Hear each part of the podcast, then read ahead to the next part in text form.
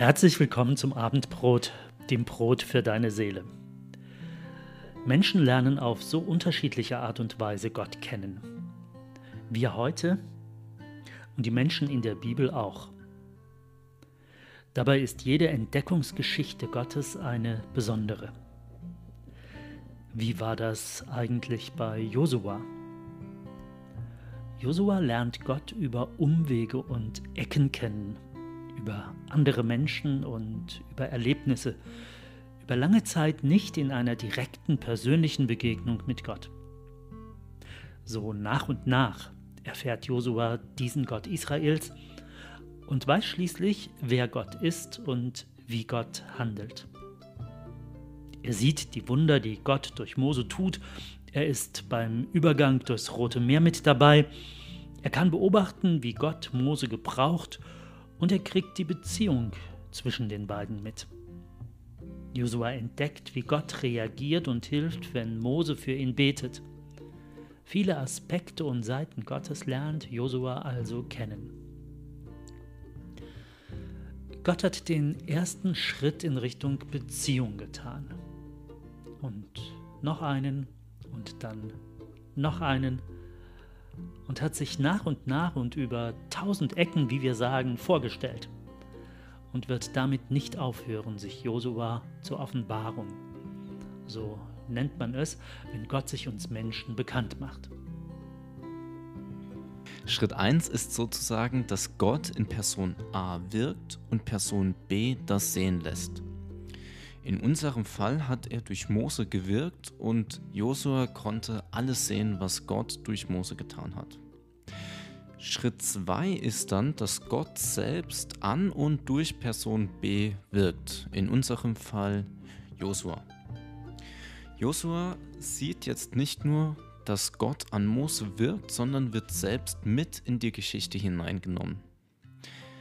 Nachdem Josua die Amalekiter letzte Woche besiegen durfte, wird er jetzt ausgesandt, das Land Kanaan auszukundschaften. Er sieht, wie die anderen Spione auch, das Land, er sieht die Früchte des Landes, aber sie sehen auch die Gefahren. Josua glaubt an Gott. Er hat ja alles gesehen, was Gott in der letzten Zeit gemacht hat. Die zehn Plagen, den Durchgang durchs Rote Meer, das Manna vom Himmel, das hat er alles mitbekommen. Und Josuas Vertrauen in diesen Gott ist so stark, dass er daran glaubt, dass Gott sie auch in dieses Land bringen kann, egal wie groß die Gefahren sind.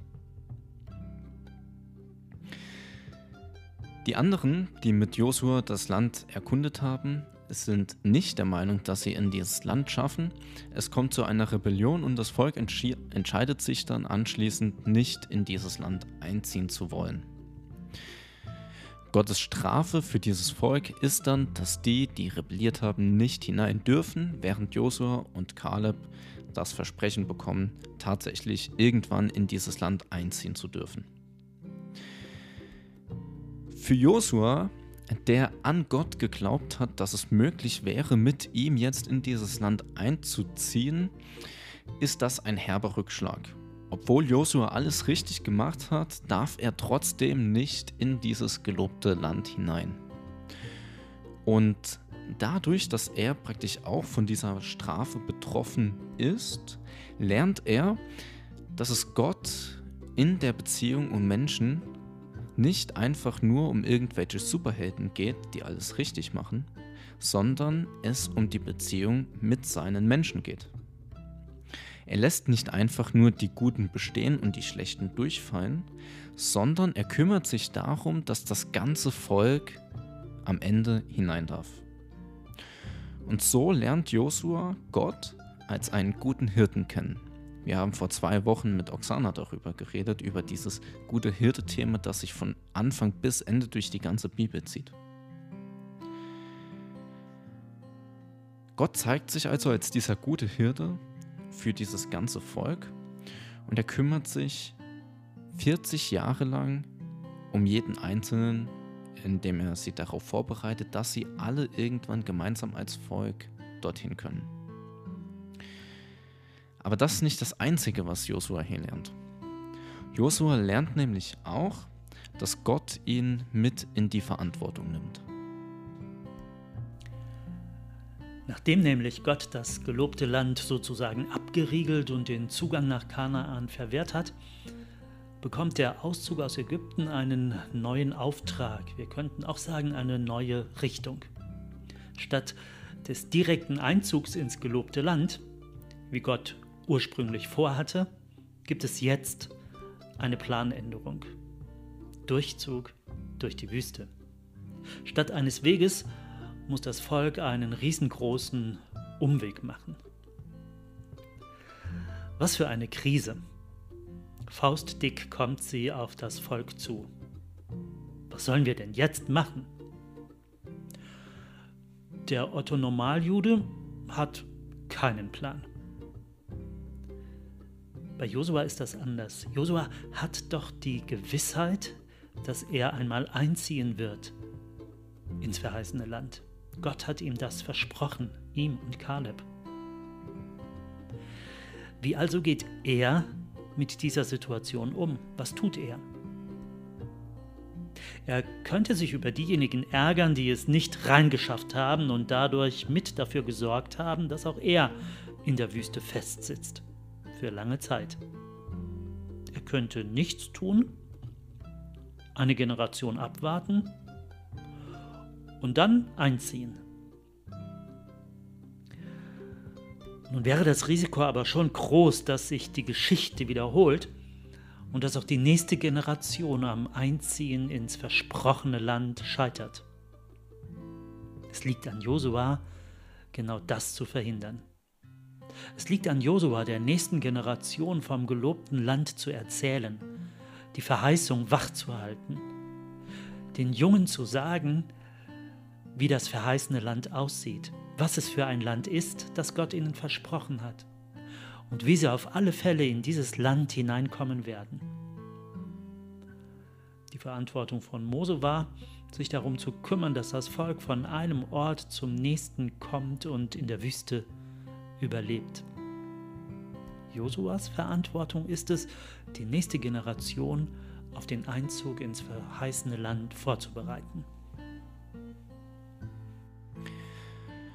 Josua bekommt jetzt als nicht nur eine Art Aufgabe, die er tun muss und irgendwann abschließen kann, sondern er bekommt Verantwortung. Verantwortung für andere. Dadurch, dass Josua jetzt auch Verantwortung übernehmen muss, lernt er Gottes Wesen besser kennen. Wir lernen also Gottes Wesen besser kennen, wenn wir für uns und für andere mehr Verantwortung übernehmen. Josua wird in einem gewissen Sinne auch jetzt zu einem Hirten.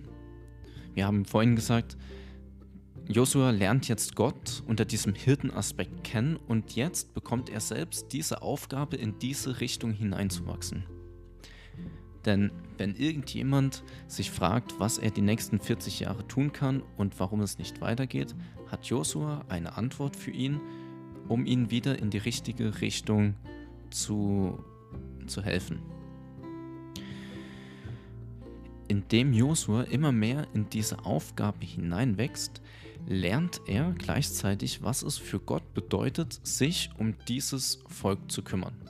Und wenn er sieht, wie Gott sich um dieses Volk kümmert, zu dem er ja auch gehört, lernt er dann praktisch, wie Gott sich um ihn kümmert. Josua übernimmt diese Verantwortung nicht von Anfang an in diesem großen Stil, wie Mose das tut. Mose hat gleich ein ganzes Volk am Backen, um das er sich kümmern muss. Josua nicht. Josua hat erstmal seine Familie, denen er berichten kann von diesem Einzug ins gelobte Land. Josua hat Freunde, denen er berichten kann, wie es dort aussieht.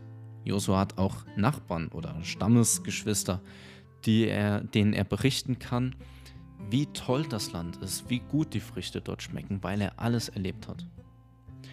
Josua wird also in gewisser Weise zu, einem, zu einer Art Evangelist unter seinem Volk.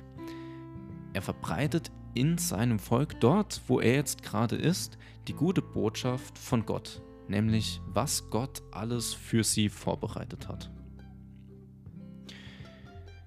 Josua wächst in seinem Dienst heran, indem dass er nicht von Anfang an in diesem großen Stil, aber immer in diesem kleinen Stil, dort wo er gerade ist, diese Verantwortung, die er hat, übernimmt, wächst er. Er wird Gott ähnlich. Gott formt ihn dorthin, wo er ihn haben möchte. Und durch seinen Dienst, den er, wie gesagt, im Kleinen, aber dafür immer wieder und regelmäßig tut, wächst er in seine Berufung hinein und lernt Gott immer mehr kennen.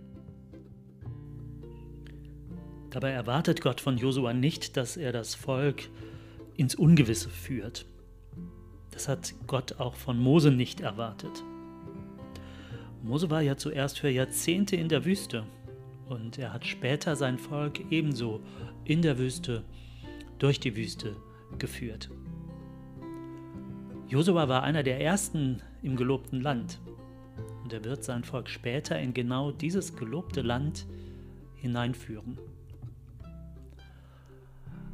Um es positiv auszudrücken, Gott erwartet weder von Mose noch von Josua, was die nicht zu leisten vermögen. Und genauso macht Gott das auch bei uns. Er erwartet von dir nicht mehr, als du leisten kannst. Bevor dich Gott mit einem großen Auftrag betraut, bereitet er dich im Kleinen auf diesen Auftrag vor. Gott behält die Kontrolle. Er hat unser Leben und das Leben von Josua in der Hand.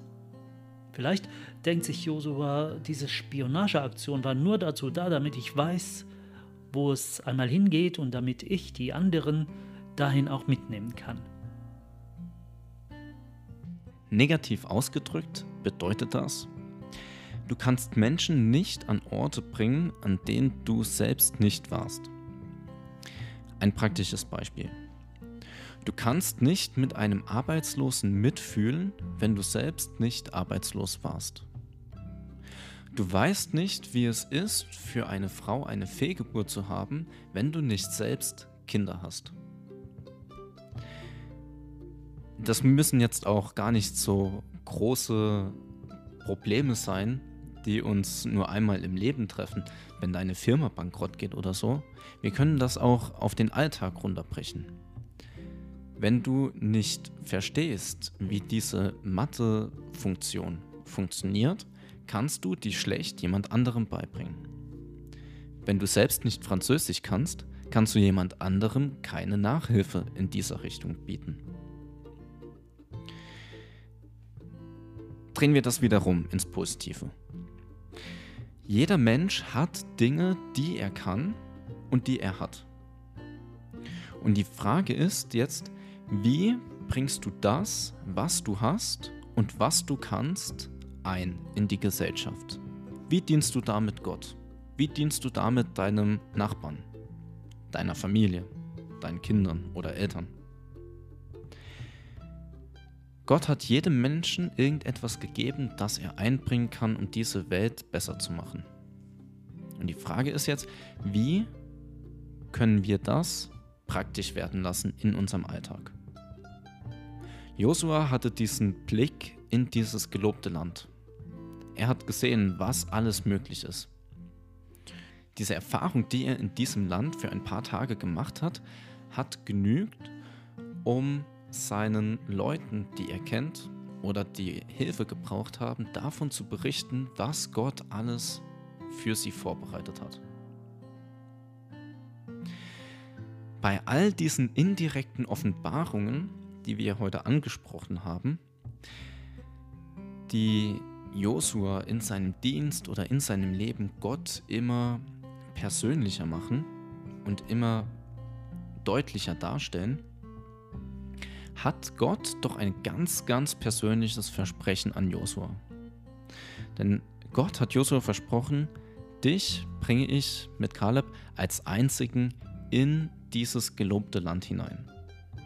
Für ihn heißt das, egal wie schwer der Alltag ist, egal welche Probleme er hat, wie, wie krank seine Familie wird oder wie ob er gar nicht äh, zu, Gott zutraut, dass es noch einen Morgen gibt, weiß er doch, dass Gott ihm versprochen hat, noch einmal in dieses Land einzuziehen und nicht nur als Besucher, sondern als Eroberer. Er wird in diesem Land am Ende seines Lebens wohnen.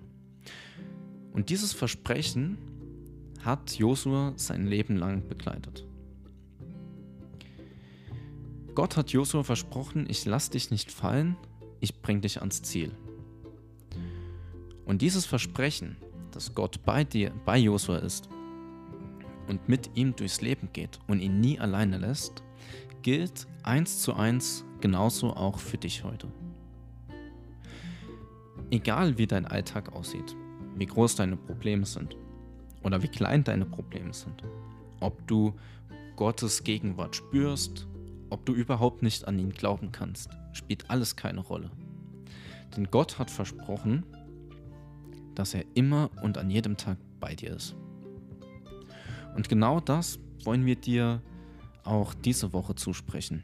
Dieses Versprechen hat Gott nicht einfach nur irgendeinem Israeliten damals vor 4000 Jahren gegeben, sondern dieses Versprechen hat auch Jesus bei der Himmelfahrt getan. Er hat versprochen, siehe, ich bin bei euch alle Tage bis ans Ende dieser Welt. Und genau das geht für dich. Gott ist bei dir heute, morgen und nächste Woche. Bis dann zum Abendbrot.